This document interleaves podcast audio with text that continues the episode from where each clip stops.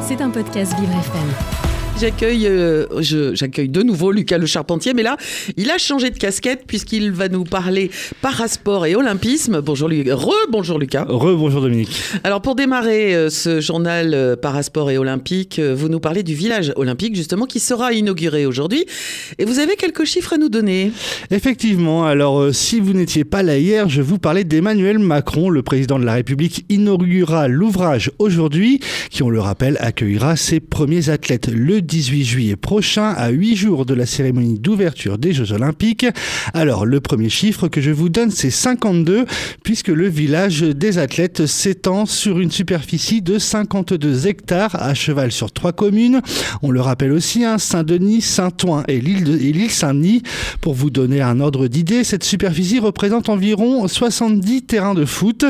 Le village des athlètes accueillera lors des Jeux Olympiques 10 000 d'entre eux du monde entier, issus de 206 délégations qui participeront à l'événement. Pour les Paralympiques, c'est 182 délégations qui sont attendues, ce qui représente près de 4500 para-athlètes. Alors, au sein des différentes délégations sont aussi compris les officiels, les agents administratifs, ainsi que les personnels des staffs, comme les entraîneurs, les médecins, les kinés, etc. Et Lucas qui dit village olympique dit forcément logement et restauration des athlètes. Et oui, Dominique, les 2800 logements du village qui accueilleront les athlètes et, offi- et officiels des Jeux pourront accueillir jusqu'à 8 personnes. Ceux-ci seront, euh, sont composés d'une, à quatre chambres, d'une à deux salles de bain et d'un espace de vie commune. Des logements qui ne sont pas équipés de cuisine puisque les athlètes iront dans, les, dans des restaurants qui seront mis à leur disposition. D'ailleurs, au cœur du village, c'est la cité du cinéma qui accueillera le restaurant principal avec euh, 3200 couverts en simultané et qui servira jusqu'à 40 000 repas par jour. Un deuxième restaurant situé sur l'île Saint-Denis pourra lui accueillir 600 personnes en place assise. Cependant, il aura une amplitude horaire plus restreinte et ne sera utilisé que lors des Jeux Olympiques. Athlètes et officiels pourront aussi déguster de la street food puisque des food trucks seront installés dans le village. Et toujours concernant les Jeux, Lucas, le parquet de Paris a ouvert une enquête après le vol d'une clé USB. Effectivement, Dominique, une clé USB qui, selon le parquet, je cite, ne contenait que des notes en lien avec la circulation dans Paris lors des Jeux Olympiques. Toujours selon le parquet de Paris, les faits remontent à lundi. En fin de journée, un ingénieur de la mairie de Paris a égaré son sac à la gare du Nord. Cette précision fait suite à la publication par BFM TV mardi soir d'une information comme quoi un ordinateur et plusieurs clés USB contenant des plans de sécurisation des Jeux Olympiques et Paralympiques de Paris avaient été volés dans un train.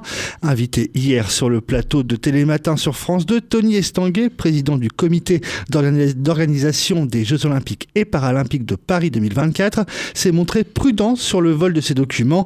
Je n'ai pas eu la confirmation de la ville de Paris, donc je préfère attendre que cette information soit confirmée avant de m'exprimer. Affaire à suivre donc. Ouais, enfin bon, moi j'ai quand même dans l'idée qu'il y a un ingénieur de la mairie de Paris qui va se retrouver très vite au chômage. Euh, Lucas, pour finir, vous revenez sur la finale d'hier soir de la Ligue des Nations féminines de football entre la France et l'Espagne. Hélas, trois fois hélas. Eh oui, Dominique, et pas de cocorico, malheureusement. il aura, il n'y aura pas eu de premier titre pour euh, l'histoire hein, du football féminin français. Inoffensive et dominée une grande partie de la rencontre, les joueuses de l'équipe de France se sont inclinées à l'Estadio de la Cartura de Séville sur le score de 2 buts à 0. Six mois après la Coupe du Monde, les Espagnols décrochent donc là leur deuxième titre d'affilée. Bon, c'est pas grave, elles vont se reprendre, elles vont s'entraîner et l'avenir. Et, et oui, puis voilà, elles, ont quand même fini euh, en finale, hein, donc. euh, Après, ils auraient, quand même, ils auraient quand même pu faire jouer la finale sur terrain neutre. Je dis ça, je dis rien. Oui, ben, c'est pas.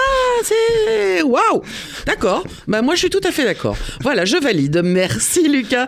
Le journal Parasport et Olympique à retrouver en podcast sur vivrefm.com. C'était un podcast Vivre FM. Si vous avez apprécié ce programme, n'hésitez pas à vous abonner.